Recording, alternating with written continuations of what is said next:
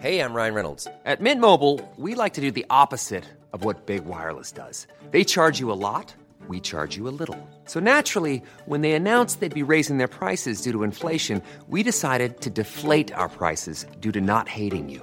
That's right. We're cutting the price of Mint Unlimited from $30 a month to just $15 a month. Give it a try at mintmobile.com slash switch. $45 upfront for three months plus taxes and fees. Promo rate for new customers for limited time. Unlimited more than 40 gigabytes per month. Slows. Full terms at mintmobile.com. Du weißt ja aus eigener Erfahrung, dass immer, wenn ich bei irgendjemandem bin zu Hause, dann frage ich immer, ob es was Süßes gibt. Ja, Und- bin ich ganz genauso. Und so war das letztens auch bei meiner Mutti. Und ich habe jetzt eigentlich nicht erwartet, dass jetzt was Krasses um die Ecke kommt. Aber meine Mutti kam dann mit einem Riegel von Ahead an. Und Ahead macht Produkte mit weniger Zucker. Und sie hatte mir den Caramel Kakao gegeben. Der hat unter der Schokolade so eine Karamellschicht. Und Mm. oh mein Gott, der schmeckt einfach so gut. Ich kam nicht drauf klar. Und meine Mutti sagte dann, ja, die bei Ahead schmecken aber alle richtig gut. Oh, klingt richtig, richtig geil. Ich finde so, oh, Karamell, da bin ich einfach immer zu haben. Ich bin, da bin ich eine Karamellmaus. Aber den Aufstrich, von dem hast du mir auch erzählt, den hast du fast aufgegessen, oder? Ja, ich bin eigentlich treue Schokoaufstrichesserin von einer bestimmten sehr bekannten Marke. Und ob ihr es mir jetzt glaubt oder nicht, der wurde abgelöst von Crazy Hazel und der schmeckt genauso. Nee, der schmeckt nicht genauso. Der schmeckt sogar noch viel besser und viel schokoladiger. Es ist wirklich, ich, ich, ich komme da immer noch nicht drauf klar. Nee, ihr glaubt das jetzt auch nicht. Ich habe das auch nicht geglaubt. Chono hat mir davon erzählt und ich habe ihr das auch nicht geglaubt. Und dann habe ich den probiert und es ist ja einfach so verrückt. Der schmeckt wirklich genauso. Und als wäre es die, ich habe es damit verglichen, als wäre es die große Schwester Ja. von dieser Sache. Nämlich noch, noch, noch besser, noch schokoladiger, noch die, die Geschmacks, das Geschmacksprofil ist noch tiefer. Und ich finde es so verrückt, weil die Produkte von Ahead weniger Zucker haben als die gängigen Marken. So, Ja. und da kommen wir jetzt kurz zum Thema, ihr schaltet jetzt nicht ab.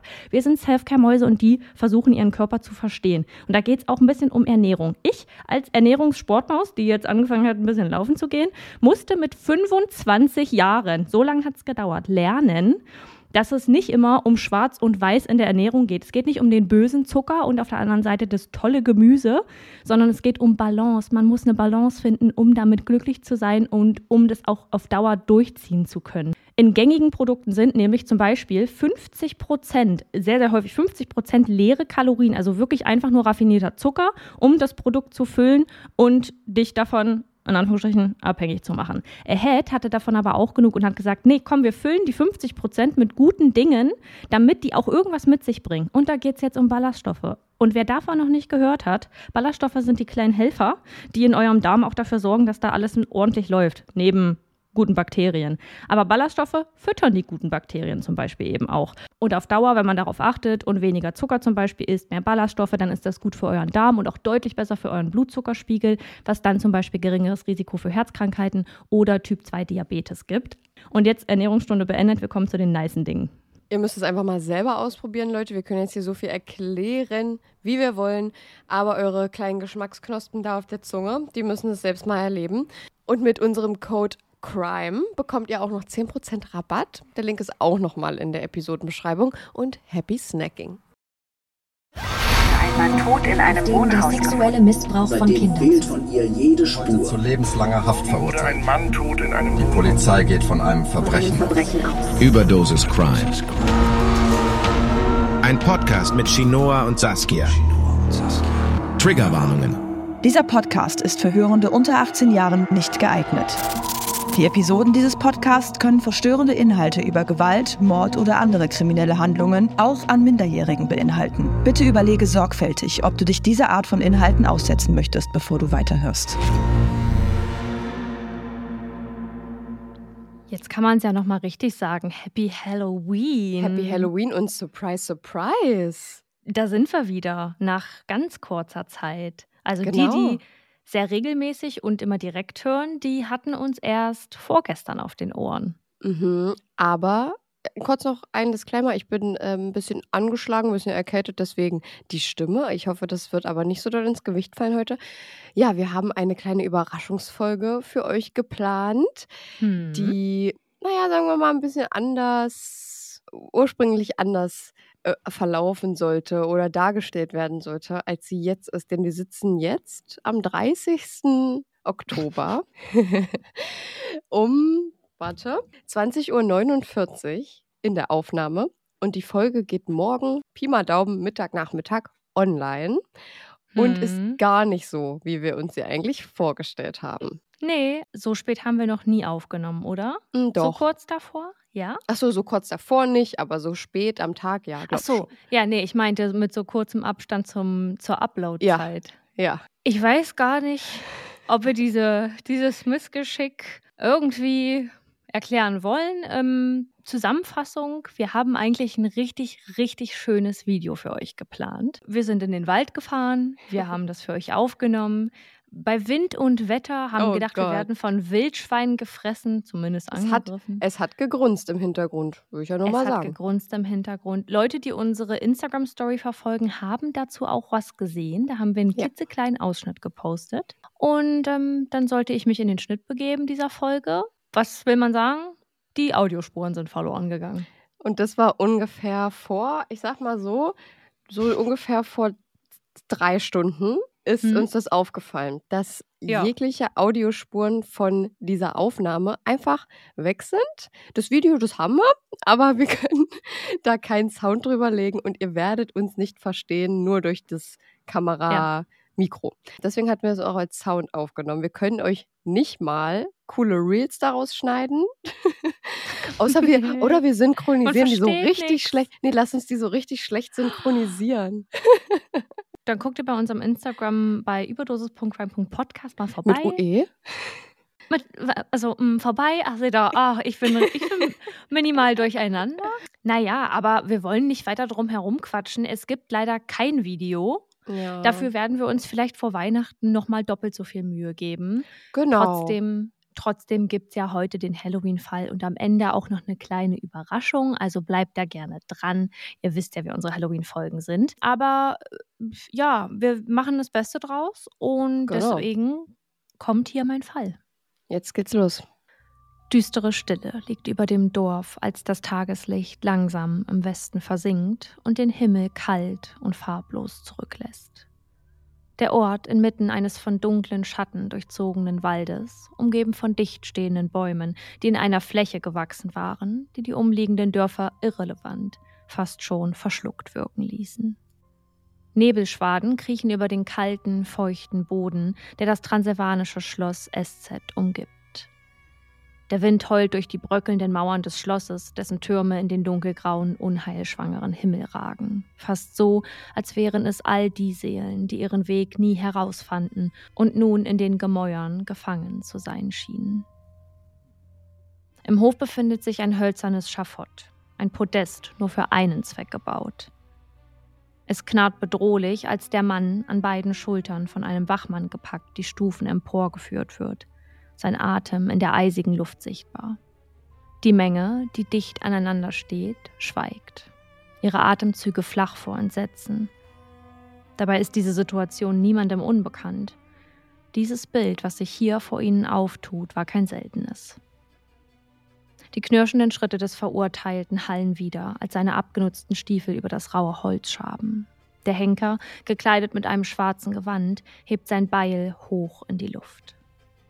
Der kalte Stahl zwischen seinen rauen Händen blitzt silbern im restlichen Licht des Tages, und aus dem Augenwinkel sieht die Reflexion dessen fast aus wie ein Augenpaar eines Dämons, der nur darauf wartete, den Tod in den Körper des Mannes zu schreien. Die Hände des Henkers waren geübt im Töten. In seinem Gesicht findet man nur eine unbarmherzige Miene, die aussagt, keinerlei Mitleid mit dem vor ihm Knienden zu haben. Ein letzter Schrei zerreißt den angebrochenen Abend, während das Beil herabsaust knall die Luft durchtrennt. Das Beil findet sein Ziel im Genick des Verurteilten. Ein grässliches Knacken ist zu hören, als Leben und Tod in einer letzten, qualvollen Vereinigung aufeinandertreffen. Die Dorfbewohner erstarren, als der Kopf des Verurteilten in den Schmutz fällt. Das Blut spritzt in alle Richtungen, der Körper sackt zusammen wie eine leblose Puppe. Die Stille, die auf diesen entsetzlichen Akt folgt, gebrochen nur vom dumpfen Klang des Beils, das auf dem Holz nachhallte, als wollte es das Echo der Schrecken in alle Ewigkeit tragen. Ein süßlich metallischer Geruch, der einem bis in den Rachen krabbelt, wird die Dorfbewohner und auch die Bediensteten, die das Spektakel von einem Fenster aus heimlich beobachteten, daran erinnern, dass hier niemand sicher war. Sie waren die Untersten und die über ihnen würden mit ihnen tun und lassen, was sie wollten. Doch eine Zuschauerin bleibt von diesen Gedanken und Sorgen befreit. Auf einem nur für den Adel festgelegten Platz im Hofe des Schlosses, der die beste Sicht auf das Schafott hat, steht ein zierliches Mädchen. Ihre Augen groß, ihre Körperhaltung starr, sieht man ihr an, dass sie nicht einordnen kann, was gerade vor sich geht. Sechs Jahre alt ist sie, als sie das erste Mal zuschaut, wie ein Mensch, dessen Verhalten im adeligen Hause als unangemessen angesehen wird, auf brutalste Weise sein Leben verliert. Das Mädchen trägt den Namen Elizabeth Bathory und wird zu ihrer Zeit zu einer Frau heranreifen, deren Obsession mit dem Töten nicht nur aus der Vergeltung heraus entsteht. Elizabeth Bathory wird am 7. August 1560 als Tochter des adeligen Militärs Georg Bathory von SZ und Anna Bathory von Somlius in Transsilvanien, dem heutigen Rumänien, geboren. Sie hat Glück. Sie wird als eines von vier Kindern in eine wohlhabende Dynastie geboren, die Transsilvanien zu diesem Zeitpunkt beherrscht und ihre Macht zu nutzen weiß. Mit ihrem älteren Bruder Stefan, dem Thronfolger, und ihren beiden jüngeren Schwestern Sophia und Clara wächst sie auf dem Schloss SZ auf. Ihre Eltern sind bemüht, ihr alles mitzugeben, was sie für ein erfolgreiches Leben als Adelige und Erbin, die viel Verantwortung tragen wird, brauchen wird. So lernt sie Latein, Deutsch und Griechisch und bekommt durch ihren Vater und Bruder mit, wie es war, einen Hofstaat zu führen und im Zaum zu halten. Ihre frühe Kindheit ist nicht nur geprägt von ersten Berührungen mit dem Tod.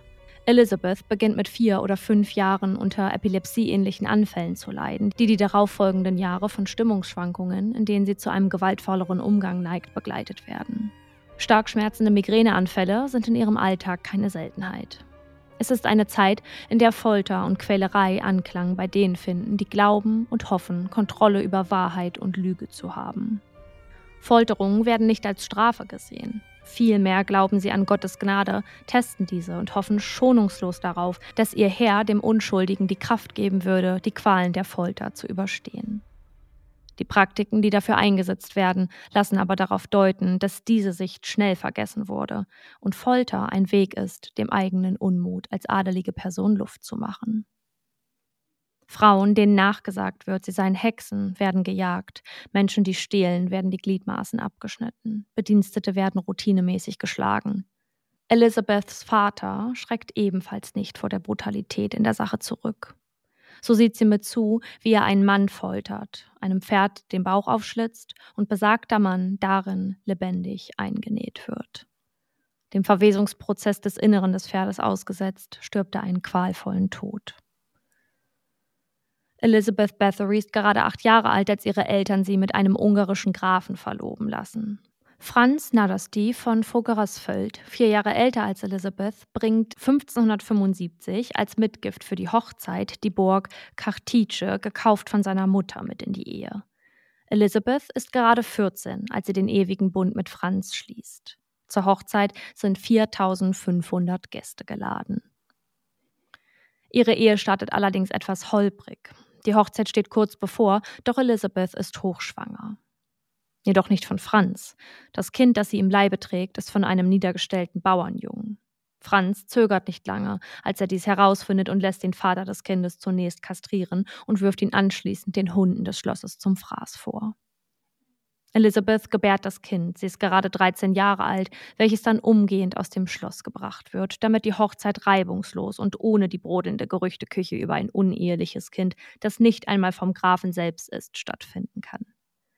Im Laufe der Jahre ihrer Ehe ist Elizabeth oft auf sich alleine gestellt. Franz ist selten im Schloss. Als Kommandant im königlichen Ungarn gegen die Osmanen leitet er die militärische Einheit und ist vor allem an Rückeroberungen beteiligt. Seine erbarmungslose Art und sein hartes Vorgehen verschaffen ihm den Titel des Schwarzen Ritters, mit dem er dann auch zugleichem geschlagen wird. Elizabeth lebt derweil im Schloss, führt den Haushalt, verwaltet für ihn das Erbe mehrerer Adelsfamilien als Vertretung für ihren Mann. Franz vertraut ihr dahingehend blind, weiß Elizabeth doch, welche Verantwortung sie trägt. Eine Sache, die sie beide verbindet, finden sie schnell. Wenn Franz zu Hause ist, lehrt er Elizabeth das Foltern. Denn auch er hatte schon lange Gefallen daran gefunden, über Leben und Tod zu entscheiden und den Bruchteil dazwischen so gewaltsam wie möglich auszuschmücken. Eines seiner Geschenke an sie sind ein paar Handschuhe mit Krallen dran, mit denen sie die Diener zurechtweisen könne, sollten diese mal nicht zu spuren, wie ihr das genehm war. Elizabeth fängt früh an, in und mit ihrer Sexualität zu leben. Zunächst mit Franz, mit dem sie schon bald ein Kind erwarten würde. Mit der Zeit entdeckt sie, vor allem durch Franz Tante Clara, fast schon eine Art sexuelle Unterwelt, zu der nicht jeder und jede Zugang fanden. Tante Clara nimmt Elizabeth mit zu zwielichtigen Treffen, heute würde man es Orgien nennen, bestehend aus Kreisen der Menschen, die auch für die Adeligen ein Rätsel waren. Menschen, die sich als Zauberer, Hexen und Alchemisten bezeichnen, dies ist auch der Ort, an dem Elizabeth das erste Mal sexuellen Kontakt zu einer Frau hat. Und diese Vorliebe, die sie irgendwann nicht mehr im Zaum halten kann, wird ihren Opfern zum Verhängnis. Durch die Kreise, in denen sie sich nun des Öfteren befindet, kommt sie ebenfalls mit dem Thema der schwarzen Magie und der Alchemie in Kontakt. Sie ist gerade 20 Jahre alt, in der Blüte ihrer Zeit, als sie Anwandlungen zu sadistischer Gewalt zeigt. Doch abseits von ihren Fantasien und neuen Entdeckungen mit sich selbst und mit anderen ist sie Ehefrau. Sie ist Franz Ehefrau und bald auch schon Mutter ihres ersten Kindes. Anna kommt 1586 zur Welt. Dann folgen zwischen den Jahren 1586 und 1594 Ursula und Andreas, doch beide sterben im Kindesalter. Eine unvermeidbare Situation, die zeigt, wie rau und hilflos selbst der wohlhabendste Adel ist, wenn keine gesundheitliche Hilfe vorhanden war. Kurz nach den beiden Fällen des Kindstods gebärt sie Katharina und anschließend ihren Sohn Paul im Jahr 1598, der Haupterbe des Paares wird. Elizabeth wird schnell zum Familienoberhaupt, verstirbt ihr Ehemann Franz und der, dem die Rolle zuvor gehörte, im Jahr 1640. Ihren Sohn lässt sie durch den Graf Emmerich Meggery den Roten erziehen. Ihre Tochter verheiratet sie noch im selben Jahr. Eine Frau als Herrin des Hauses, als Kopf einer Familie ist zu dieser Zeit sehr unüblich. Und nicht nur das. Elizabeth Bathory besitzt mittlerweile ein Vermögen durch das Erbe ihres Bruders, von dem manch männlicher Adel nicht mal zu träumen wagte. 17 Dörfer, Immobilien von Transsilvanien bis Österreich und andere Güter befinden sich in ihrem Besitz. Die Macht, die sie hält, ist ihr bewusst, und umso verantwortungsbewusster arbeitet sie an allem selbst verwaltet und handelt alle Aufgaben selber ab. Niemand anderes hat dort die Finger dazwischen. Und dem ist sich Elizabeth allemal bewusst. Denn nicht nur in Sachen der Verwaltung oder der Führung eines Hofstaats beweist sie regelmäßig ihre Überlegenheit. Junge Mädchen und Frauen finden den Weg zu ihr, um von ihr unterrichtet zu werden oder Arbeit am Hofe ihres Schlosses zu finden. Versprechungen, die Elizabeth Bathory den Familien macht, um deren Töchter in ihrem Hause zu wissen. Mit der Zeit wird auffällig, wie häufig die jungen Frauen und Mädchen verschwinden, einfach nicht mehr zu ihren Familien zurückkehren. Mädchen im Alter von 10 bis 14 Jahren, gekommen in ihr Anwesen, um höfische Etikette oder den sozialen Aufstieg von ihr zu lernen, geblieben, weil Elizabeth sich nach Aufregung zehrt. Nachdem ihr Mann verstorben war, legte sie den Fokus auf nur eine Sache, die eigene Lust stillen und das genau so, wie es ihr passte ohne Rücksicht auf Verluste. Im Geheimen müssen solche Taten allerdings nicht stattfinden. Die Bediensteten unter ihr in ihrem Schloss wussten davon, helfen ihr manchmal, ihre dunklen Fantasien zum Leben zu erwecken. Auch außerhalb der Burgmauern bleibt ihre Vorliebe für junge Mädchen, denen sie unaussprechliche Dinge antut, kein Geheimnis. In den Wintermonaten zum Beispiel verbrachte sie ihre Zeit auf ihrem Anwesen in Wien, dem Stadtpalais in der Augustinerstraße, und es war keine Seltenheit, dass Nachbar und Nachbarinnen regelmäßig über Ruhestörung klagten, weil aus den Wänden Schreie, Weinen und Rumpeln dröhnte. Zu ihren Foltermethoden, mit denen sie ihre sadistische Lust befeuern konnte, zählen Dinge, die sie mit der Zeit selbst für sich entdeckt und damit herumexperimentiert. Wie viel Leid kann ein Körper aushalten? Ehe er aufgibt. Neben Fesselungen und Schlägen oder Auspeitschung bis zum Tode werden ihre Akte des lustvollen Hasses immer grausamer. Mit der Schere setzt sie an den Körpern ihrer Opfer wahllos Schnitte. Mit einer großen Nadel näht sie Münder oder andere Körperöffnungen zu. Sie sticht Löcher durch Gliedmaßen. Mit einem heißen Eisen und Wasser verbrennt sie die Haut ihres Opfers. In den kalten Monaten, die von Frost und tödlichen Tiefstemperaturen begleitet sind, übergießt sie das auserwählte Mädchen mit Wasser. Nackt auf dem Boden liegend, gefriert das Wasser sofort und friert den Körper am Boden fest. Sie steckt brennendes Ölpapier zwischen die Zehen, ohrfeigt ihr Opfer und fügt ihm Messerstiche zu. Wenn sie einmal körperlich nicht so fit ist, lässt sie die Mädchen zu sich ans Bett bringen, beißt ihnen ins Gesicht, in die Brüste oder Schultern.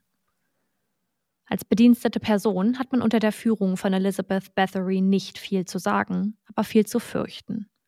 Einmal ist die Kleidung einer Bediensteten nicht ordentlich gebügelt, da greift sie kurzerhand zum heißen Bügeleisen und drückt dies in das Gesicht ihres Opfers. Wenn Angestellte nicht gehorchen, werden sie in Handschellen gelegt, so eng, dass ihre Hände blau anlaufen. Einige ihrer Opfer bringt sie dazu, ihr eigenes Fleisch, meist das des Gesäßes in der Küche zuzubereiten und selbst zu essen oder als Würstchen einem Gast zu servieren.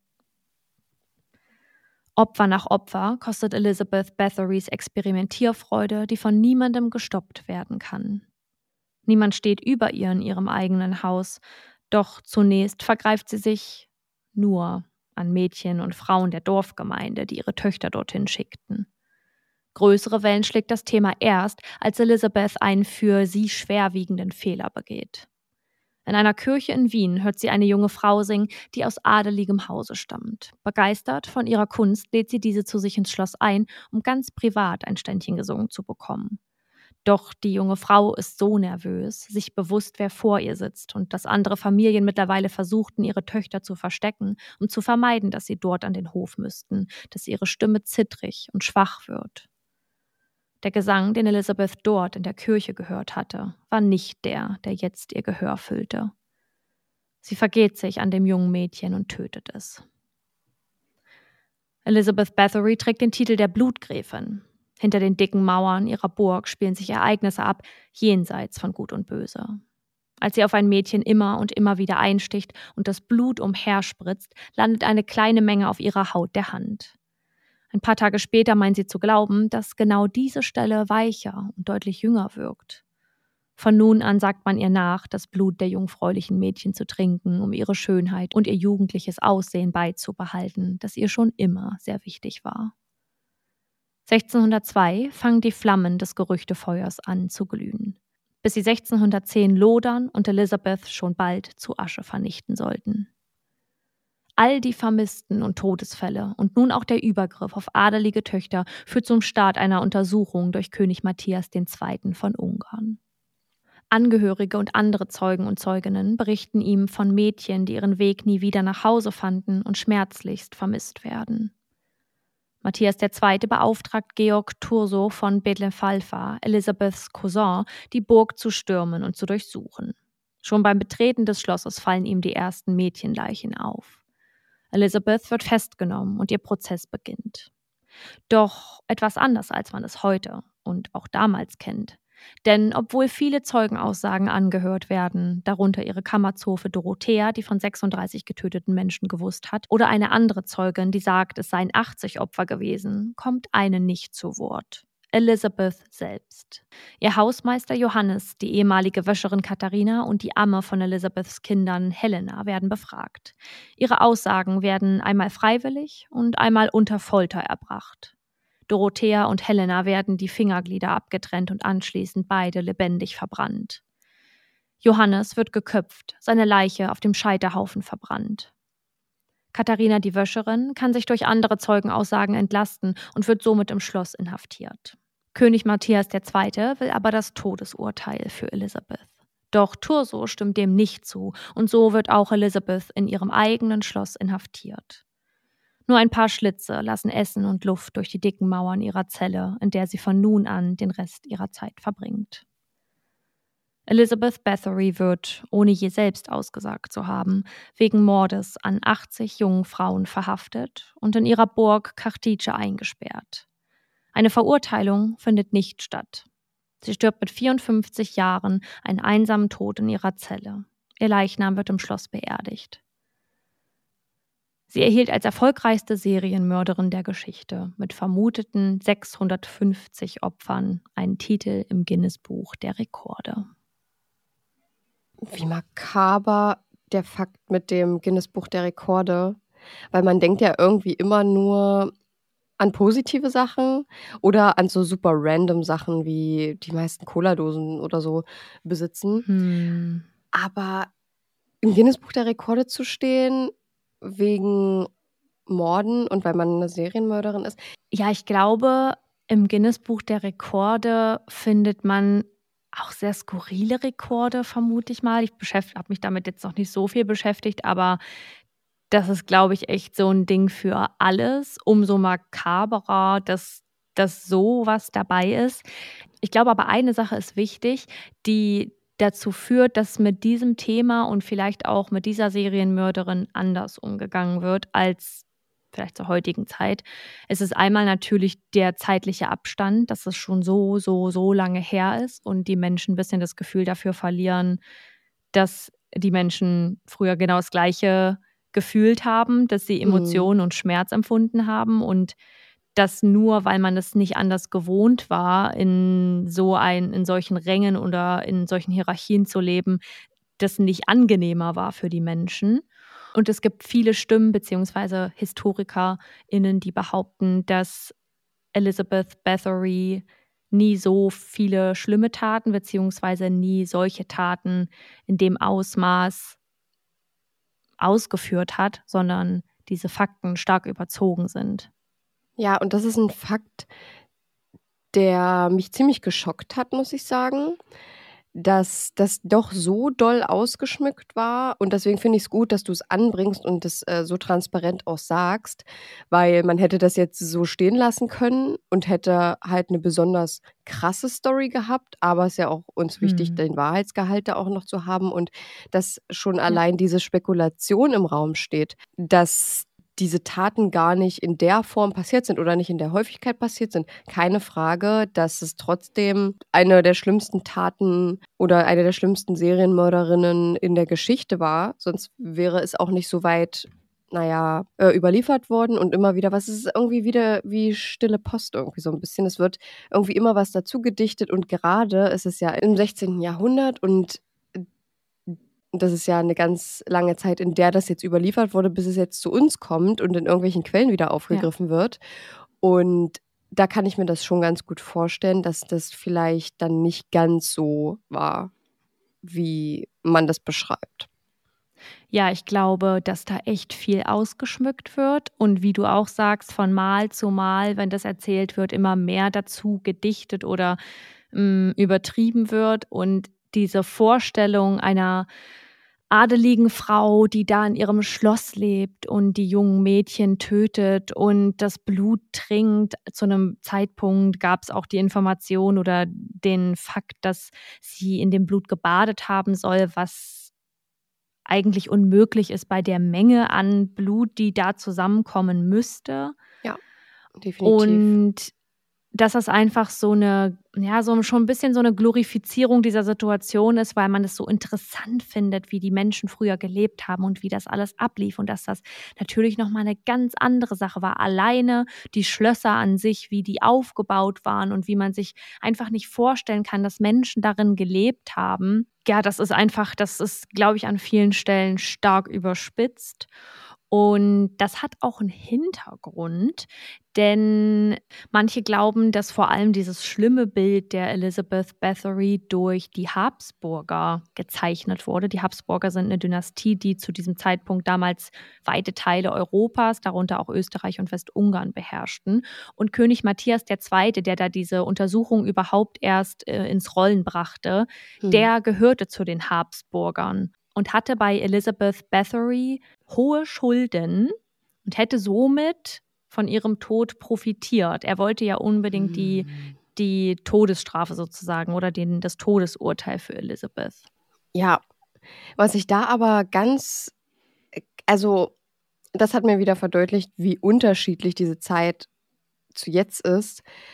Diese Befragungen an den Hausangestellten, die unter Folter stattfanden und auch welche Art von Folter und dass sie dann am Ende gestorben bzw. geköpft oder lebendig angezündet wurden, weil mhm. das bringt ja nun wirklich gar nichts für die Befragung. Also, ja. also auch diese Folter ist natürlich unglaublich grausam. Ja. Aber schon allein der Tod der Menschen, nach dem Tod kriegen sie doch überhaupt nichts mehr raus. Aus, also gar, gar ja. keine Information. Und was bringt denen das denn, die Leute, die selbst sich wahrscheinlich gefürchtet haben, ihr ganzes Leben lang oder ihre ganze Arbeitszeit bei ihr vor dieser Frau sich gefürchtet haben, die noch so zu foltern und zu, also ist natürlich ohne Frage, dass es überhaupt in gar keinem Fall in Ordnung ist, brauchen wir nicht drüber sprechen, aber ich versuche mich gerade in die Denke dieser Leute reinzuversetzen von damals. Ja. Und da ist es mir ganz sauer aufgestoßen, dass das wirklich in so einer Intensität gemacht wurde und dass einmal Befragungen ja freiwillig auch stattfanden. Und es ist ja, mir gar nicht glaub... so doll aufgefallen, als wir den Fall das erste Mal besprochen haben. Das, das ja. ist mir jetzt irgendwie gerade erst, äh, habe ich den Fakt jetzt gerade erst irgendwie rausgehört. Ja, meine Theorie ist, dass das tatsächlich so war, dass Matthias II. einfach wollte, dass ähm, Elizabeth Bathory, weil sie so viel Einfluss hatte und eine erfolgreiche Frau war, was früher super unüblich war, mhm sie einfach vom, ja nicht vom Thron, aber von dieser Herrschaft haben wollte. Er wollte sie da, er, er sah sie da überhaupt nicht und das ähm, gefiel ihm gar nicht. Mhm, und glaub ich, ich, glaube, dass diese, allein der Fakt, dass diese Geständnisse, sage ich mal, der Bediensteten unter Folter und einmal freiwillig erbracht wurden und die Reihenfolge vermutlich unter Folter und dann freiwillig waren, dann kann die zweite Sache ja gar nicht so freiwillig gewesen sein, wenn sie das, wenn sie dieses Geständnis wiederholen und dass das sie dann stimmt. getötet wurden, liegt, glaube ich, einfach daran, dass sie vermutlich nicht so wie die Katharina vielleicht kooperierten oder vielleicht auch logen um die Elizabeth ins schlechte Licht zu rücken und sie dann gedacht haben, ja, die müssen jetzt auf jeden Fall schwinden, weil die können hier nicht bleiben, ehe die dann irgendwas ausplaudern oder irgendwann mal erzählen.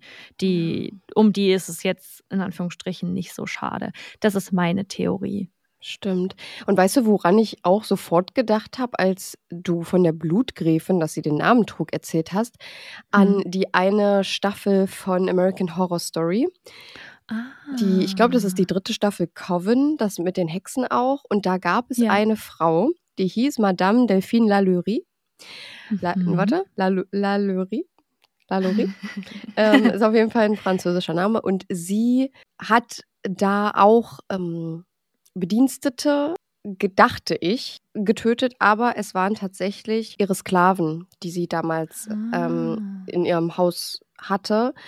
Und ja. diese Madame Lalaurie, die gab es wirklich. Da habe ich gerade mal, während du vorgelesen hast, habe ich gerade mal selber recherchiert, ja. ähm, weil es mich sehr interessiert hat. Und ja. sie war tatsächlich auch eine Serienmörderin und sie hat tatsächlich ihre Sklaven ja gefoltert und ermordet. Und ich habe jetzt wirklich kurz gedacht, das geht um ah. sie. Ich hatte dann nach dem Namen gegoogelt und habe dann gesehen, dass es eine ganz andere Person ist, weil die auch aus New Orleans kommt, also kam ah. die, die äh, Delphine Lalaurie, Madame Lalaurie, ja. Eine Sache, die Elizabeth Bathory tatsächlich inspiriert hat, war Bram Stokers Dracula Uh. So geht man zumindest davon aus. Aber das Bluttrinken, die Blutgräfin, das ist schon eine Vorlage gewesen für, für Dracula. Ja. Mir geht der Gedanke nicht aus dem Kopf, dass sie keine Frauen getötet hat, und eigentlich eher unschuldig war und ihr das alles so untergeschoben wurde. Denn es wurden zum Beispiel auch Aufzeichnungen ihrer Familie, also sowohl wie sie sich gegenüber den Bediensteten verhalten hat, als auch, ich gehe davon aus, Teile des, der Prozessunterlagen zerstört, sodass darauf niemals zurückgegriffen mhm, werden konnte oder verdächtig. irgendwie die ja, die da hinzugezogen werden konnten. Und mhm ich habe ein ganz, ich habe irgendwie so ein ganz schlechtes Bauchgefühl dabei, aber ich will natürlich jetzt auch nicht leugnen, dass sie Menschen umgebracht hat, weil wenn sie eine Serienmörderin war, dann geht das natürlich überhaupt nicht und dann sollte sie ihre gerechte Strafe erhalten. Ob dazu Folter zählt, weiß man nicht. Finde ich jetzt, finde ich jetzt eher schwierig. Ähm, für die Zeit war das ja normal, aber mhm, wie ich vorhin auch schon einmal gesagt habe, so, dass behauptet wurde, dass das nicht für die für das Foltern an sich und für das Schmerzenempfinden der Menschen ist, sondern eher dieses, der, der Gott wird dich schon retten, wenn er, wenn du Recht hast oder wenn du die Wahrheit sagst. Ja, stimmt, genau. Aber ja, sie hat ja, das. ist eine ganz schwierige Sache. Ich habe als erstes daran gedacht, dass sie das, wenn das wirklich passiert sein sollte, schon voll in die Wiege gelegt bekommen hat von ihrem Vater beispielsweise, Hm. der sie ja auch an die verschiedenen Ja. Arten zu foltern rangeführt hat, genau wie ihr zukünftiger Mann dann. Ähm, aber Ja. ihr Vater, der, also diese Geschichte hat mich ja so geschockt mit diesem, ähm, mit dem Mann, Ja. den er äh, da eingenäht hat in den toten Körper des Pferdes. Das war ja Also nicht mal die- tot, das ist es ja. Ach so, ich dachte, Also es na, hat, der hat ihn, er hat ihn, also ja, sie sind beide gleichzeitig gestorben. Er hat das Pferd in dem Moment getötet Oh und Gott. dann ja, und den Mann eingenäht. Da gibt es bestimmt auch so äh, Historiker, die daran forschen, wie das dazu kam. Aber ich finde es ganz Ja, interessant, äh, weil das ja jetzt ein sehr geschichtslastiger Fall war und Hm. ein sehr historischer Fall. Und ich finde, fand es super spannend. Und dazu muss ich einmal kurz sagen, ich fand Geschichte in der Schule irgendwie nie so richtig krass spannend, Ja. ähm, außer so bestimmte Zeiten. Aber ich muss sagen, mittlerweile, jetzt, also seit ich aus der Schule raus bin und auch ein paar Jahre später, finde ich es ganz interessant mittlerweile Geschichte. Auch nicht alles, aber so viele Ja. Epochen finde ich schon ganz spannend, vor allem wenn es dann ins True Crime-Thema geht sowieso und dann darüber zu Ja. sprechen, wie unterschiedlich das auch gehandhabt wird in den Ermittlungen, wenn es welche gibt. Meistens gab es ja keine, weil die einzigen Ermittlungen Ja. daraus bestanden, Leute zu foltern und denen Geständnis zu erzwingen. Die Ja. Folter, die sie dann gar nicht mehr ausgehalten haben und ein Geständnis einfach gebracht haben. So Ja. wie es ja teilweise heute ja auch ist, wenn Ermittler Verdächtige unter Druck setzen und denen das einreden, sodass irgendwann die Verdächtigen selber gestehen, obwohl sie es nicht waren. Aber das finde ich super interessant. Ich stimme dir dazu. Ich finde, bei mir merke ich jetzt gerade so ein bisschen, dass das echt themenabhängig ist. Und ich meine nicht mal, dass mich jetzt einzelne Themen nur interessieren, sondern mh, ich muss, das muss greifbar sein für mich. Ich kann mich Mhm. nicht einfach generell mit der Zeit befassen. Es muss an irgendwas Stimmt. festgemacht sein, Ja. was mich interessiert. Und mich jetzt mit diesem Thema zu befassen, im, im Fall dieser Elizabeth Bathory zum Beispiel, war deutlich spannender, als irgendwie die Gesamtgeschichte vorgelegt zu bekommen und dann da einmal alle Adelsfamilien durchzugehen. Ich muss dazu sagen, dieses Thema, das, also das Thema Geschichte allgemein, aber jetzt auch vor allem diese Zeit und das Aufarbeiten dieser, dieser Zeit und wie das mit den Adelsfamilien lief, das war für mich nicht ganz einfach. Das habe ich ja jetzt auch gar nicht so sehr im Detail gemacht. Ich hoffe, ich habe da auch keine Fehler eingebracht. Solltet ihr da mehr Ahnung haben und euch ist irgendwas aufgefallen, dann lasst uns das gerne wissen. Ähm, ich finde es super interessant, aber es ist halt echt ein riesengroßes Thema, was ich jetzt in der Zeit gar nicht geschafft habe, irgendwie so aufzuarbeiten, dass mir klar war, wann da was mit wem und wie und welche Adelsfamilien Ja. wo und so. Und das sind ja schon echt so Zusammenhänge, ähm, auch wie man die einzelnen Hierarchien nennt. So, das, das war mir gar nicht möglich, das so Ja, äh, zu recherchieren oder jetzt auch beizubehalten. ja. Eine Sache, die mich auch noch ja, fasziniert hat, wenn man jetzt wirklich davon ausgeht, dass das stimmt, dass sie die Menschen oder die jungen Frauen vor allem getötet hat, dass viele davon ja wussten, vor allem in ihrem Schloss, aber auch außerhalb. Hm. Und das unterstreicht für mich, wie mächtig und wie wichtig diese Frau war, dass keiner irgendwas dagegen gemacht oder gesagt hat. Und das Einzige, Ja. was man machen konnte, auch irgendwie war, einfach seine Töchter zu verstecken, damit sie sie nicht in ihrem Schloss wissen will und äh, da beispielsweise ein Lied vorgesungen bekommen möchte und die Ja. Mädchen dann im Endeffekt ja, foltert und ermordet. Also das, das hat für mich richtig ausgesagt, wie wichtig und wie Ja. mächtig die Person war. Finde ich auch voll. Eine Sache zu diesem Verraten der Elizabeth Bathory durch den Matthias II., den König Matthias II. Es wäre ja eigentlich deutlich einfacher gewesen, anstatt zu sagen, sie hätte so und so viele Frauen getötet und das bis ins Unendliche Gefühl zu reißen, weil am Ende sollen es irgendwie 650 Ja. Opfer gewesen sein. Die eine sagt äh, 36, die andere sagt 80, hier wird 650 gesagt. Es wäre viel einfacher gewesen, ihr zum Beispiel vorzuwerfen, weil sie sich auch mit dunkler Magie beschäftigte, zu sagen, dass sie eine Hexe wäre. Also nicht, dass ich das jetzt unterstütze in dem Sinne und dass das jetzt der klügere Schachzug gewesen wäre. Aber wenn sie gar keine Menschen umgebracht hatte und das wirklich nicht stimmte, dann hätten sie sich ja was anderes ausdenken können, weil das kannst du ja niemandem in dem Sinne nachweisen. Ja, das stimmt. Ich weiß nicht, ob das Hm. nicht stark genug gewesen wäre, dieses Argument. So von wegen, naja, sie können jetzt nicht einfach irgendwas behaupten und dann wird die Frau verfolgt und verbrannt. Aber weil sie gerade so diese Connections auch in diese Kreise hatte, durch diese Tante Clara, da finde ich es jetzt naheliegend, dass man das hätte behaupten können, wenn man irgendwie Ja. einen Grund hätte finden wollen. Ja, das stimmt. Habe ich gar nicht so betrachtet bisher. Ja. Eine Sache, die ich sehr, sehr spannend finde und die vielleicht auch erklären könnte, warum Elizabeth Bathory, wenn sie sich wirklich so verhalten hat, wie beschrieben wird, Erklärung sein kann für diese Verhaltensweise, ist, dass Elizabeth ihr Aussehen sehr, sehr wichtig war und sie zum Beispiel täglich Kosmetika verwendete, die natürlich nicht geprüft waren. Das es gab, es interessierte keinen, was da drin ist und man Ja. hatte auch überhaupt keinen Wissensstand darüber, was diese Sachen ausrichten können. Ähm, zum Beispiel einen Puder mit dem Inhaltsstoff Bleiweiß, damit, damit sie einfach matt und, und kahl aussieht im Gesicht, weil man ja gesagt hat, je blasser eine Person, desto adeliger, weil sie sich nicht der Stimmt, Sonne ja. aussetzt, weil sie nicht arbeitet. Nur die Menschen, die arbeiten, haben einen dunkleren Ton. Ja. Und in diesen, ja, in diesen Kosmetika befanden sich halt auch Mengen von zum Beispiel Pflanzengiften, über die man nichts wusste und die durchaus psychoaktiv und neurotoxisch wirken konnten.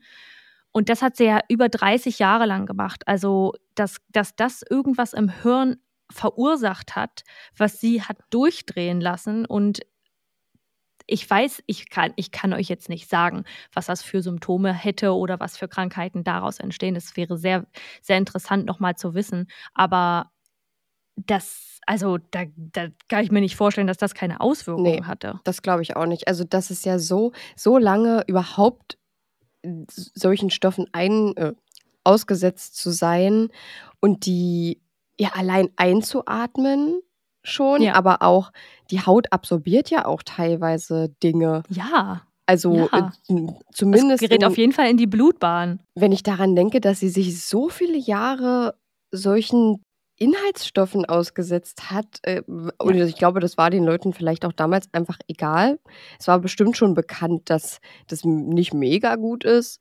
Also ich weiß nicht, ob das früher so bekannt war. Ja, gut, das ist halt, ja, es ist halt das 16. Jahrhundert. Und vielleicht hat man Ja. da auch nicht so weit gedacht, dass es schädlich sein kann. Ich das kann schon auch, sein. ja. Das stimmt, das kann schon sein. Jetzt in unsere, von unserem Stand heute kann ich mir nicht vorstellen, dass Leute sich gedacht haben, äh, Bleiweiß, super für die Haut. Aber früher war es ja eine ganz, also es war ja einfach eine ganz andere Zeit, in der viele Sachen ja auch gar nicht, überhaupt nicht erforscht waren oder noch nicht mal in Zweifel gestellt waren. Ja, absolut. Ich glaube, es ist so eine Mischung aus, es war ihnen egal, weil das war das Ding und das war die Innovation und das kann man ja heute auch noch beobachten bei so Dingen, die neu sind, die einfach gemacht werden, weil selbst wenn dann kurz dann darauf irgendwie die Erkenntnis kommt, oh, das ist gar nicht so gesund oder es ist gar nicht so egal, ob man das zu sich nimmt oder konsumiert oder sonst was, und trotzdem weitergemacht wird, weil auch irgendwie eine Abhängigkeit entstanden ist und die Menschen nicht mehr darauf verzichten wollten und weil ein Fortschritt in der Kosmetik da erstmal nicht zu sehen war, wurde einfach weitergemacht. Zumal ja das, die Lebenserwartung auch nicht so hoch war. Aber so, also dass sie dann, ich meine, das Bewusstsein für psychische Erkrankungen dann dadurch auch, weil sie neurotoxisch wirken können, da hatte man überhaupt keinen Sinn für. Und das war, das, dann war, das war wirklich egal. Ja, also finde ich ein ganz spannender Ansatz und richtig gruselig, sich das vorzustellen. Ich werde selbst für mich und auch für euch nochmal recherchieren, was es damit auf sich hat und werde das bei Instagram in einem Reel teilen. Also solltet Mhm. ihr Lust haben, da irgendwie nochmal was zu erfahren, schaut gerne bei überdosis.crime.podcast Mit UE. vorbei und da könnt ihr einfach mal schauen. Ich werde das auf jeden Fall aufs, aufs Thumbnail schreiben. Boah, schwieriger Satz. Ähm, und dann, ja genau, könnt ihr da vielleicht nochmal äh, ein paar Informationen rausziehen. Das habe ich jetzt noch nicht gemacht, aber das habe ich mir gerade überlegt. Das werde ich mal machen, damit die, damit man da nochmal eine andere Information hat. Das finde ich nämlich sehr, sehr spannend. Ja. Ja, vielen Dank, dass du uns den Fall mitgebracht hast. Ich fand ihn super spannend. Als wir das erste Mal darüber gesprochen haben, hat Saskia mir, also wir waren zusammen im Kino und Saskia hat zu mir gesagt, merk dir die Zeit. Und ich war so, hm, okay. Man muss kurz sagen, die Zeit war 1954.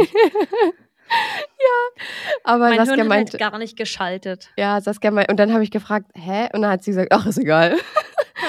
und, und dann habe ich, äh, hab ich gesagt, okay, ähm, und dann jetzt, ich ich dachte nämlich eigentlich, da war ich aber auch komplett falsch, dass es ähm, eben um die Hexenprozesse geht, weil wir da schon mal drüber gesprochen haben. Und ich eigentlich schon gerne das mal aufgearbeitet hätte. Und ich habe gedacht, du hättest es gemacht. Das hätte mich auch sehr gefreut. Aber ich finde es super spannend, ist aber ein sehr komplexes Thema. Ich wollte das Mhm. letztes Jahr zu Halloween schon mal aufarbeiten und da vielleicht irgendwie eine Struktur reinbringen. Aber äh, das war auch sehr spannend und es hatte schon so ein bisschen. Es ist schwierig, das über, über einen True Crime-Fall zu sagen, aber es hatte so ein bisschen Horrorfilm-Charakter Mhm. dadurch, was du auch am Anfang vorgelesen hast mit der, mit der Hinrichtung, wo die Elizabeth Ja. Bathory als kleines Mädchen, glaube ich, war. Ja, Richtig? da war sie sechs Genau. Jahre alt, ja. Ja, da war sie sechs und das, wie du das beschrieben hast, hatte irgendwie schon wirklich, und dann auch dieser Ort, wo das spielte in Transsilvanien, das hatte irgendwie für mich extrem so auch ein bisschen Halloween-Charakter. Das haben wir, hat Saskia Ja. wahrscheinlich extra ausgewählt. Ja. Und ja, super, also super spannender Fall und auch ein sehr spannender Ansatz, dass es vielleicht gar nicht so gewesen ist, wie man das denkt. Ja, bezüglich der Hexenverbrennung, Note to ourselves für nächstes Jahr Halloween, vielleicht mal eine Hexenverbrennung oder Hexenverbrennung aufzuarbeiten gemeinsam und vielleicht Oh. an einen Ort zu fahren. Uh, ja, das äh, fände ich ganz cool. Äh, nach Salem, oder?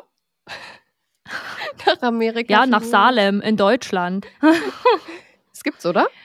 Ist es in Deutschland? Nee, Ist es in also- Deutschland oder ist es irgendwo? Also Salem ist in Amerika. Also nicht das Salem.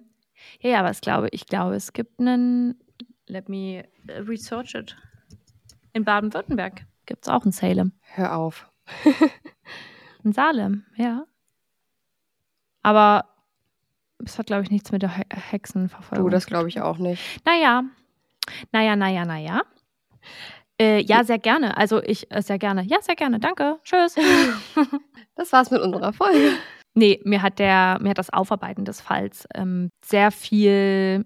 Man kann ja nicht Spaß sagen in dem Moment, Nee. aber es hat, es hat sehr viel Interesse geweckt in mir, auch für weitere historische Themen und da vielleicht noch ein bisschen weiter in die Geschichte zu gehen. Es ist immer so ein bisschen tricky mit dem Finden der Quellen und natürlich auch, Oh wie ja. vertrauenswürdig diese Quellen sind. Und dann sagen da drei HistorikerInnen in einem Interview, was sie davon halten. Und man denkt sich so, ja gut, aber das ist ja jetzt auch nicht die allgemeine Meinung, sondern das ist ihre Einschätzung. Und ja. ja, sie ziehen auch Quellen hinzu, aber ist alles immer mit ein bisschen Vorsicht zu genießen. Deswegen war mir es sehr, sehr wichtig, dass der Ansatz mit reinkommt, dass es sein kann, dass sie gar nicht schuldig ist oder nur teilweise schuldig, dass es sehr überzogen ist und das ist einfach, dass sie da zu so einer Bestie gemacht wurde, die sie vielleicht gar nicht war, vielleicht aber schon. Ich will es auch nicht leugnen, wenn, wenn es vielleicht doch andernfalls Ja. so war. Finde ich richtig, also richtig spannend und richtig gut, dass du das auch mit reingenommen hast. Also Ich würde ja jetzt eigentlich, ist ja mein eigentlicher Part an der Stelle in, in der Folge, in der ich dann sage, damit wir alle ein bisschen entspannter aus der Folge gehen, kommen wir jetzt zu unseren mörderisch guten Faves. Und, und mein Part ist es dann, das zu versuchen, synchron mitzusprechen und absolut Genau. versetzt zu sein, weil unser Internet ist ja Genau. nicht so schnell übermittelt. Genau. Das ist richtig. Das machen wir heute aber nicht, denn was haben wir Nee. heute vorbereitet? Wir haben euch gefragt, ob ihr uns nochmal paranormale Geschichten schicken könnt. Das kennt ihr von uns schon aus den letzten Jahren. Und ihr habt uns schon mal ein paar geschickt, aber die haben wir, also wir konnten sie leider nicht mehr alle wiederfinden, deswegen haben wir euch nochmal gefragt. Und gerne auch, wenn ihr uns, wenn wir nochmal fragen sollten und ihr habt uns schon mal eine geschickt, schickt uns die gerne nochmal, weil die dann untergehen bei uns und wir das einfach Ja. Wieder wiederfinden. Aber wir haben Wir haben nicht die Kontrolle darüber. wir haben nicht die Kontrolle über das Postfach.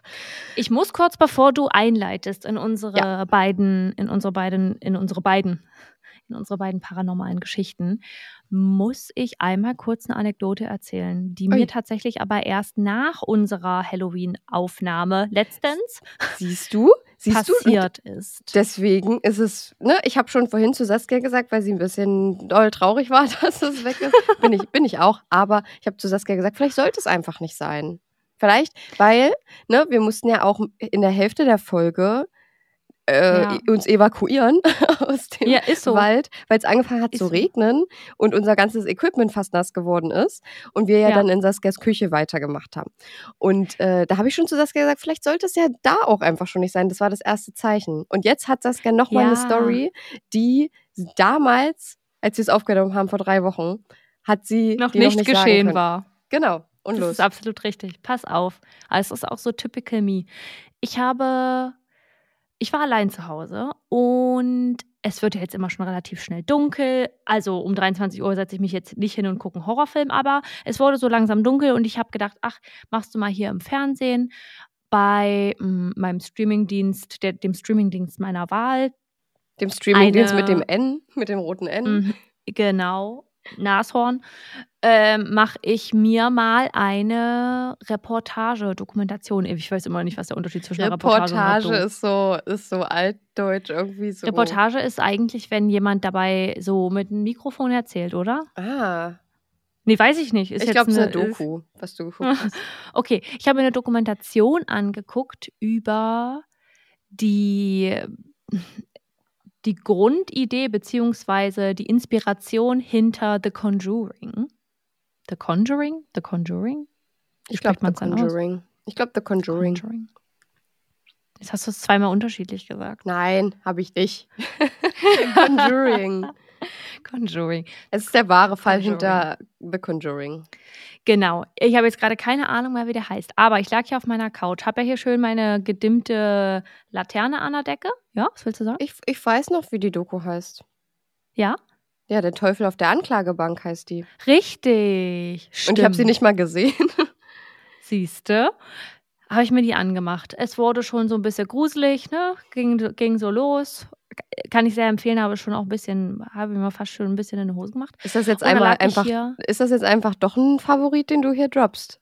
Na, ja, mit, mit einem Zusatz dann eigentlich.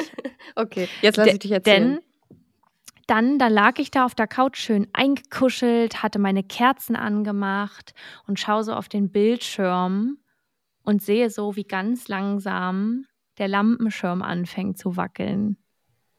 nee, Und ich dachte so, nee, das kann jetzt nicht sein. das glaube ich dir nicht. Das hast du gerade erfunden. bin- Nein. Nein, habe ich nicht. Habe ich nicht. Und ich habe auch schon in der Halloween-Folge vor drei Wochen gesagt, ich glaube an Geister, ich glaube an Paranormales, weil ihr braucht euch mir nicht zu beweisen. Euch gibt es, ich glaube an euch, es ist okay, aber taucht nicht bei mir auf, es ist, so, es ist gut. So, wir sind fein miteinander. That's it. Und dann liege ich da und dann fängt dieser Lampenschirm an zu wackeln und der schaukelt so ganz leicht. Hör mir auf. Spinnst. Und ich, ich lag einfach da und habe da drauf gestarrt. Und dann wurde das ein bisschen weniger wieder, dann wurde das wieder mehr. Und dann habe ich erstmal die Serie gestoppt. Und dann saß ich da und dachte so, wenn du jetzt hier bist, dann lass den Lampenschirm noch ein bisschen doller wackeln. Ich glaube das nicht. Doch, doch, lass mich doch jetzt mal erzählen. Zerstör Ja. doch jetzt mal hier nicht die Stimmung. Okay. Und naja, es ist aber, es, es hat nicht doller angefangen zu wackeln. Es wackelte einfach immer noch hin, her, hin, her. Und wieder habe ich gedacht, wenn du hier bist, dann lass den Lampenschirm noch ein bisschen doller wackeln. Warum ich auch so doof bin, ne? Warum ich auch möchte, dass sich das mir jetzt zeigt. Na, und warum Ich hast ja du dann nicht doch ausgesprochen? Weil der, vielleicht kann der Geist nicht deine Gedanken lesen, sondern der will, der will auch, dass du das mal aussprichst. Der denkt sich die ganze Zeit, hä, was willst du von Wieso guckt die so doof? mir? Hä, denkt die gerade irgendwas? Sag Naja, und dann habe ich, dann hab ich gesehen und gecheckt, dass unter meinem Lampenschirm meine große Kerze steht und der, die Wärme der Kerze den Lampenschirm hat bewegen lassen. Ach, Und ich habe so tief ein- und ausgeatmet und wieder die Serie angestellt und dachte so, alles klar, euch gibt's, aber ihr wollt scheinbar nicht mit mir kommunizieren. Aber so tief hängt doch die Lampe nicht bei euch, oder? Nee. aber d- mach mir jetzt keine Angst hier. Ich habe mir das schon richtig erklären können. Und jetzt kommst du hier mit. Ich habe die Kerze kurz weggenommen, die Lampe hat aufgehört zu wackeln. Ich habe sie wieder hingestellt, das Wackeln ging weiter. Also, ne? Ähm, vielleicht hat der Geist sich auch gedacht, nee, also so mit dir jetzt nicht. Ich tue jetzt einfach so, als wäre es die Kerze gewesen. Aber das war meine Anekdote zu gruseligen paranormalen Sachen. Das ist das, das Naheste, was ich, das Nächste? Das, Stimmt. Das, ist war, glaube ich, erst die- letzte Woche. Ja, und es ist, ich bin noch nie näher an paranormales Erlebnis rangekommen als, als bis da. Ist auch okay Ja, und da kannst du auch froh sein, weil ich habe es schon ganz anders erlebt. Ja. Und dazu guckt ihr euch bitte Ja, unser letztes, ihr- vorletztes Jahr, oder? das Ich ist richtig. Guckt euch einfach beide an. Irgendwo erzähle ich Oh. das. Na, weil wir ja kein Video jetzt dieses Jahr gepostet haben, da schaut ihr doch mal in die letzten beiden Halloween-Folgen, müsst ihr mal ein bisschen scrollen, aber. Ja, oder auf rein. YouTube. Eins gibt's bei YouTube. Ja, eins gibt's bei Beide. YouTube und. Ach, es gibt beide bei YouTube, das ist richtig. Also, eins gibt es bei YouTube, das andere gibt es auch bei Spotify, aber beide sind bei YouTube vorhanden. Und damit ich jetzt nicht noch weiter quatsche und du jetzt auch mal deine Talking Time bekommst hier in unserer Folge, erzählst du uns jetzt mal die erste paranormale Geschichte. Ja, ich lese euch die erste Paranormal. Wir haben sie jetzt ja beide schon gehört, weil wir es ja schon einmal aufgenommen haben. Ja. Ich fand es trotzdem immer noch krass. Ich habe gerade nur schon mal überflogen und dachte mir schon wieder, ach du Scheiße. Okay, jetzt geht's los. Hey, ihr beiden. Ihr habt ja nach paranormalen Geschichten gefragt und ich habe eine für euch. Es ist noch gar nicht so lange her, etwa zwei Wochen. Ich wohne allein in einer Wohnung in einem Mehrfamilienhaus. Hier gibt es vier Wohnungen. Zwei im Erdgeschoss und zwei in der ersten Etage. Ich wohne im Erdgeschoss und in der Wohnung neben mir wohnt ein älterer Mann. Der Mann musste vor circa zwei Wochen ins Krankenhaus. Und ein paar Tage später passiert das, was ich jetzt euch erzählen möchte. Es war gegen halb eins in der Nacht. Ich habe seelenruhig geschlafen, bis etwas laut polterte. Ich dachte erst, es ist in meiner Wohnung und es wäre irgendwas runtergefallen. Also bin ich aufgestanden und habe nachgesehen. Aber in meiner Wohnung war alles normal und nichts war runtergefallen. Da habe ich mich wieder hingelegt. Etwa eine halbe Stunde später kamen laute Geräusche aus der Wohnung nebenan, wo der ältere Mann wohnt. So als würde jemand die Wohnung umstellen. Das kam mir nicht ungewöhnlich vor, denn sowas hatte der Herr nebenan schon öfter mal gemacht, auch mitten in der Nacht. In der Nacht habe nicht nur ich die Geräusche gehört, auch die Person, die über der Wohnung ist, hat die Geräusche gehört. Am nächsten Tag habe ich seine Tochter getroffen, die aber nicht hier im Haus wohnt, und habe sie gefragt, seit wann ihr Vater wieder da ist. Sie hat mich nur ganz entgeistert angeschaut und ich habe ihr von den Vorkommnissen in der Nacht erzählt. Sie meinte zu mir, dass ihr Vater im Krankenhaus leider verstorben ist und auch sonst niemand einen Schlüssel für die Wohnung habe. Und es waren auch nicht nur die Geräusche. Die Tochter erzählte mir später auch nochmal, als sie an dem Tag in der Wohnung war, dass wirklich etwas in der Wohnung anders stand als an dem Tag, wo das letzte Mal jemand in der Wohnung war. Ich glaube ja, dass der Mann als Geist noch ein letztes Mal in seiner Wohnung war, um Abschied zu nehmen. Ich hoffe, die Geschichte lässt euch auch so einen Schauer über den Rücken laufen, so wie mir. Ganz viele Grüße. PS, ich finde euren Podcast echt toll. Weiter so. Danke.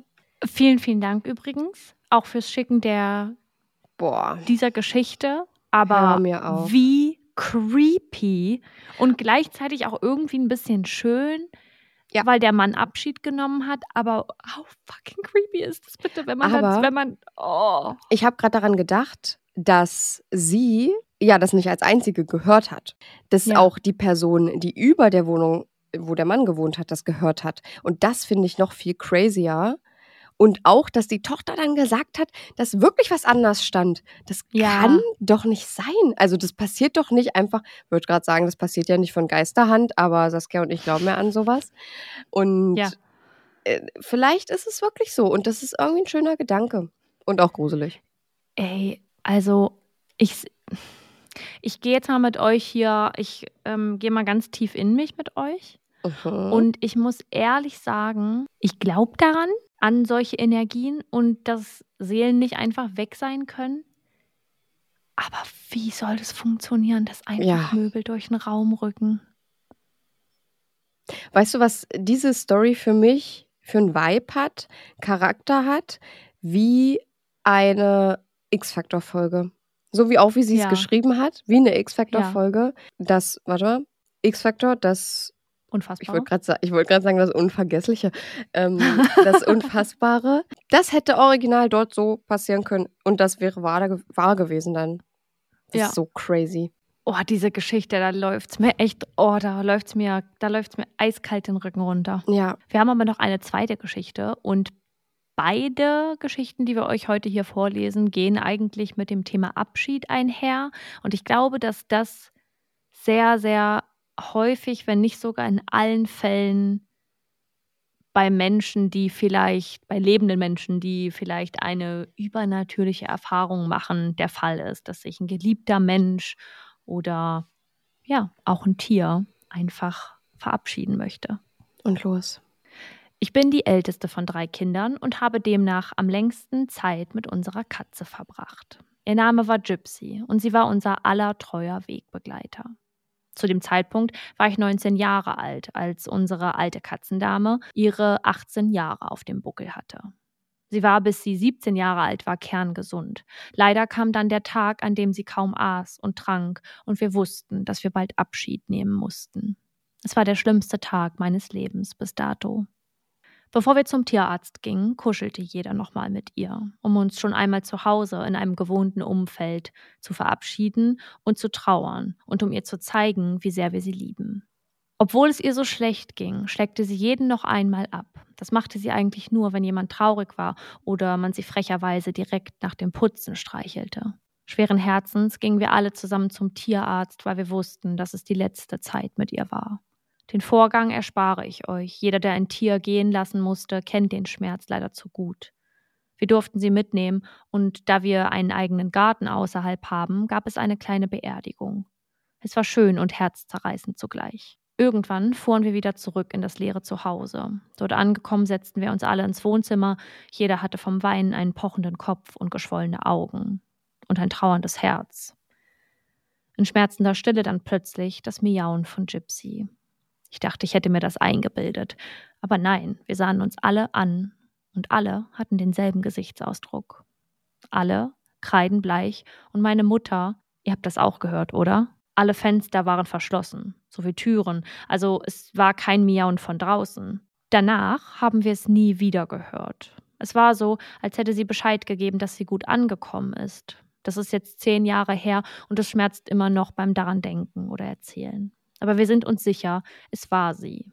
Auch wenn ich das Miauen in diesem Moment gruselig fand, tröstet mich ihr Abschied. Ich weiß, manche Menschen würden sagen, das habe ich mir eingebildet und wenn ich es allein gehört hätte, hätte ich das selbst auch gedacht. Aber können sich das fünf Menschen auf einmal einbilden?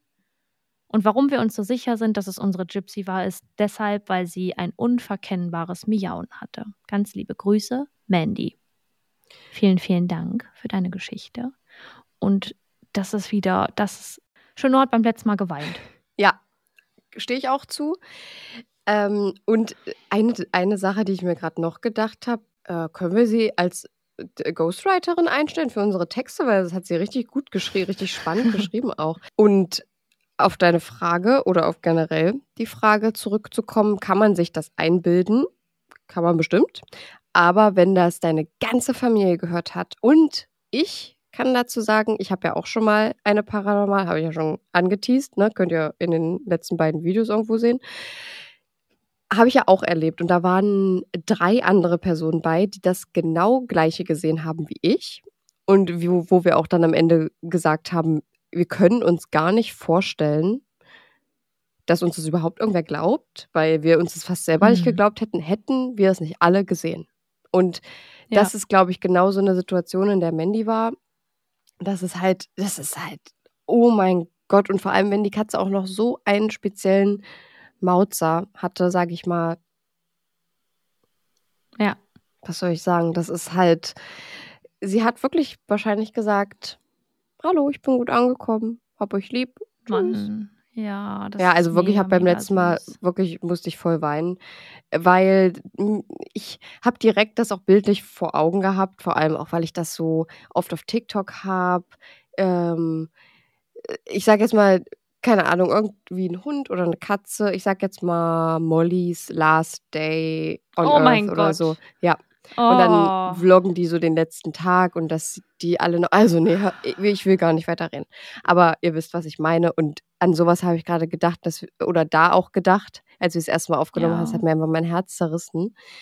Ja, Ich habe mir dabei bildlich vorgestellt, wie so eine kleine Katze durchs Haus läuft und einmal noch an der Tür vorbeigeht. Und ich finde den Gedanken irgendwie mega schön. Ähm, um das jetzt hier kurz mal aufzulockern, die Stimmung, weil wir ja keine Favoriten haben. Ähm, ich möchte auch gar nicht weiter darauf eingehen, aber Ja. wie random war das bitte, als ich in der Dok- Dr. Zockers Folge gesagt habe, ja, und meine Katze, die ist vor kurzem auch gestorben. Da habe ich sie vor mir zu liegen gehabt. Ähm, ah nee, Oh, damals auf. hatte ich sie vor mir zu liegen, da hatte, war auch schon die Totenstarre eingetreten. Und ich dachte mir im Nachhinein so, was für eine random Geschichte, Saskia. Wow. War der Mann, das- der befasst sich, der befasst sich jeden Tag mit toten Menschen und du erzählst davon, dass deine Katze gestorben ist. Ja, aber das ist ja. Nee, nee, finde ich jetzt nicht. Weil das ist ein Haustier und ich glaube, dass Ja. sogar jemand, der viel beruflich mit Toten zu tun hat, ja auch selber auch um ein Haustier trauern würde. Also ob das jetzt ein Bestatter ist oder irgendwas. vermutlich. Definitiv. Ja. Aber ich fand es gerade funny, dass du das angesprochen hast. ähm, weil ich fand es eigentlich gar nicht so weird, weil ich, weil Mhm. du so ein guter Übergang war. Du hast einen guten Übergang gebaut. Und äh, es Ja. war halt eine, eine sad Story aus deinem persönlichen Leben, weil es auch gerade erst passiert ist. Aber Ja. es war ein guter Übergang, das muss man, muss man sagen. Ja, der war nur nicht ganz so smooth, hatte ich das Gefühl, weil das war so rausgekloppt von mir. Das, und die Emotion, die Emotion dahinter, die hatte ja auch gar keinen Platz, weil wie auch, äh, Herr Dr. Zockers, der hat ja jetzt auch nicht gedacht in dem Moment, ach, jetzt kann ich die dabei auffangen, sondern es war eher so ein, ah ja, übrigens, meine Katze ist gestorben und ähm, das war auch das einzige Mal, dass ich mit dem Tod in Verbindung gekommen bin. So ganz höchstpersönlich. Ja, aber wir haben ja alle Aber- gesagt, wie wir mit dem Tod Ja. in Verbindung gekommen sind. Und bei dir war es eben so. Ich bin sehr, sehr froh, dass, äh, dass das bisher mein einziger Ja. Bezugs- oder Kontaktpunkt zu dem Thema ist. Und das war Aber auch. jetzt rutschen wir hier gerade schon wieder in eine schlimme Sache. Äh, Jetzt zurück, zurück. Oh äh, du, so, weil ich vorhin meinen Favoriten mit diesem, mit diesem Teufelsding da genannt habe, darfst du jetzt auch noch mal einen ganz fixen nennen. Oh, oh, jetzt bin ich richtig überfordert. Oh, oh, oh, oh. okay, ich gebe euch jetzt einen richtig doll ungesunden neuen Favoriten. Ja, Richtig doll ungesund. Am besten nicht nachmachen, aber ist einfach so lecker. Ich weiß nicht, ob ihr die kennt aus dem Supermarkt. Ähm, diese Teigrollen, die man schneiden kann, dann macht man die einfach im Backofen. Da sind meistens so Sterne oder so. Äh, also ah, ne, die einfach Kekse. die Kekse, genau, die schneidest du einfach, packst du auf den Ba- Backblech, packst es Ja. rein für die super lazy Leute. Ja. Einfach roh den Teig essen, Leute. So lecker. Mein Freund und ich snacken das hier Oh. jeden Tag äh, momentan. Immer so, also nicht, nicht übertreiben. Ich weiß gar nicht, habe ich das schon mal als Favorit genannt? Ich glaube nicht, nee. Nee. Ähm, immer so ein paar kleine Scheiben abschneiden und nicht zu viel, weil sonst kriegt man bestimmt Bauchschmerzen. Obwohl ich ja glaube, dass es eine Lüge von Erwachsenen ist, dass man Bauchschmerzen kriegt. Ja, ich weiß, unverarbeitetes, Me äh, unerhitztes Mehl und Bakterien und so, ja, I get it. Aber ich habe noch nie Bauchschmerzen bekommen und ich lecke immer die Schüssel aus. Und äh, bei den Dingern. Na, wir hoffen ja wohl die Teigschüssel. Oh. Na, naja, gut. Gehe ich jetzt nicht weiter drauf ein. Ähm, auf jeden Fall, dieser Teig ist auf jeden oh, das Fall. war so ein Dad-Joke. Ja, ja, ja. Ja, ja. Auf jeden Fall diese Rollen. Ich habe dann auch gestern war noch meine beste Freundin hier und dann habe ich ihr auch, äh, habe ich gesagt, willst du mal kosten? Die hat gesagt, habe ich noch nie gegessen. Und dann habe ich eins gegeben und dann saßen wir danach auf der Couch und habe ich gesagt, soll ich uns mal noch ein bisschen Popcorn äh, auf, aufploppen hier in der Mikrowelle? Hat sie gesagt, ja, brauche ich jetzt nicht, aber so ein Stück Teig würde ich noch mal nehmen. Siehst du? ja, Na, kannst mal sehen.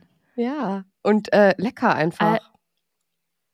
Roher Teig ist sowieso so ein Ding für sich. Finde ich auch äh, in Maßen kann es sehr lecker sein.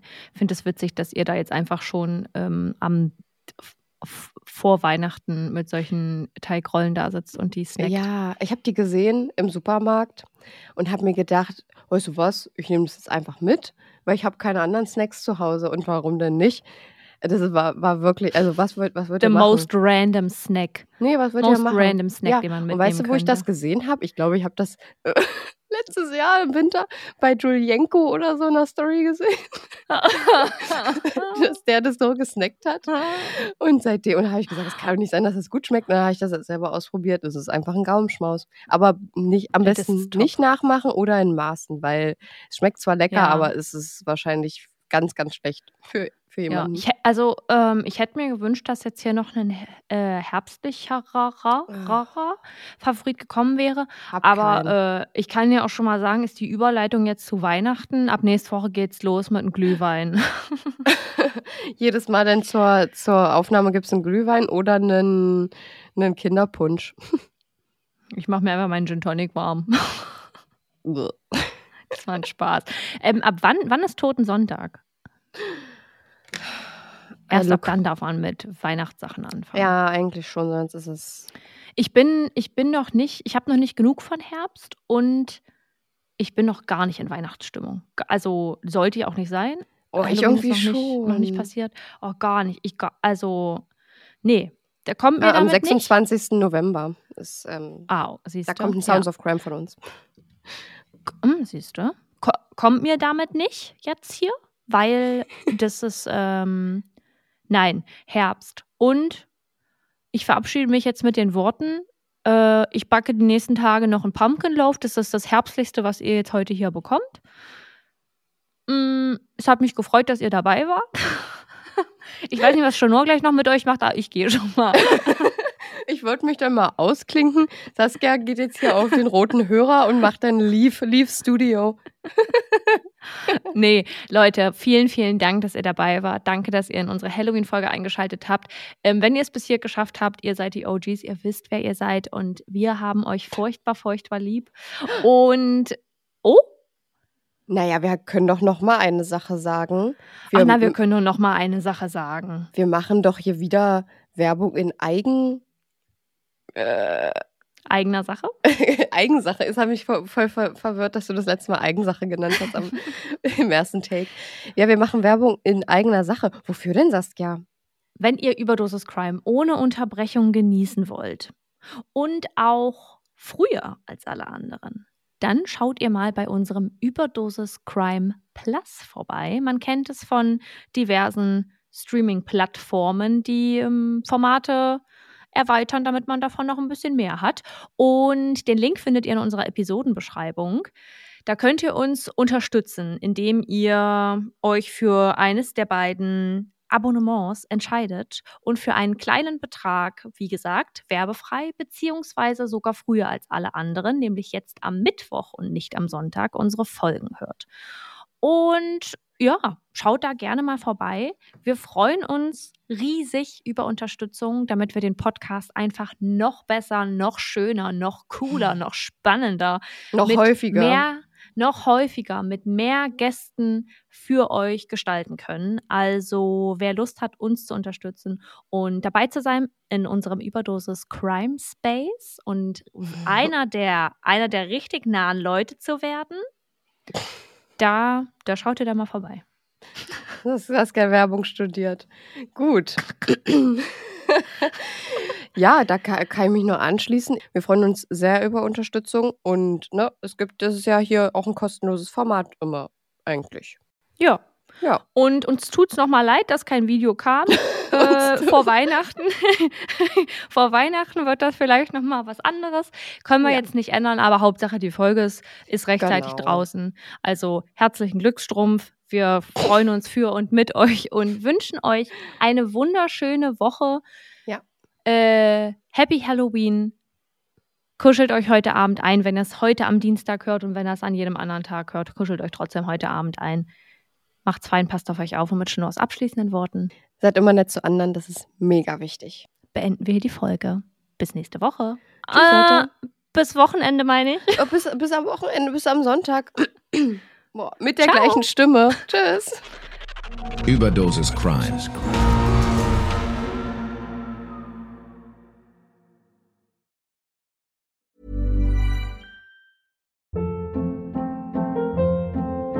Hold up. What was that? Boring. No flavor. That was as bad as those leftovers you ate all week. Kiki Palmer here, and it's time to say hello to something fresh and guilt-free. Hello Fresh. Jazz up dinner with pecan-crusted chicken or garlic butter shrimp scampi. Now that's music to my mouth. Hello Fresh. Let's get this dinner party started. Discover all the delicious possibilities at hellofresh.com.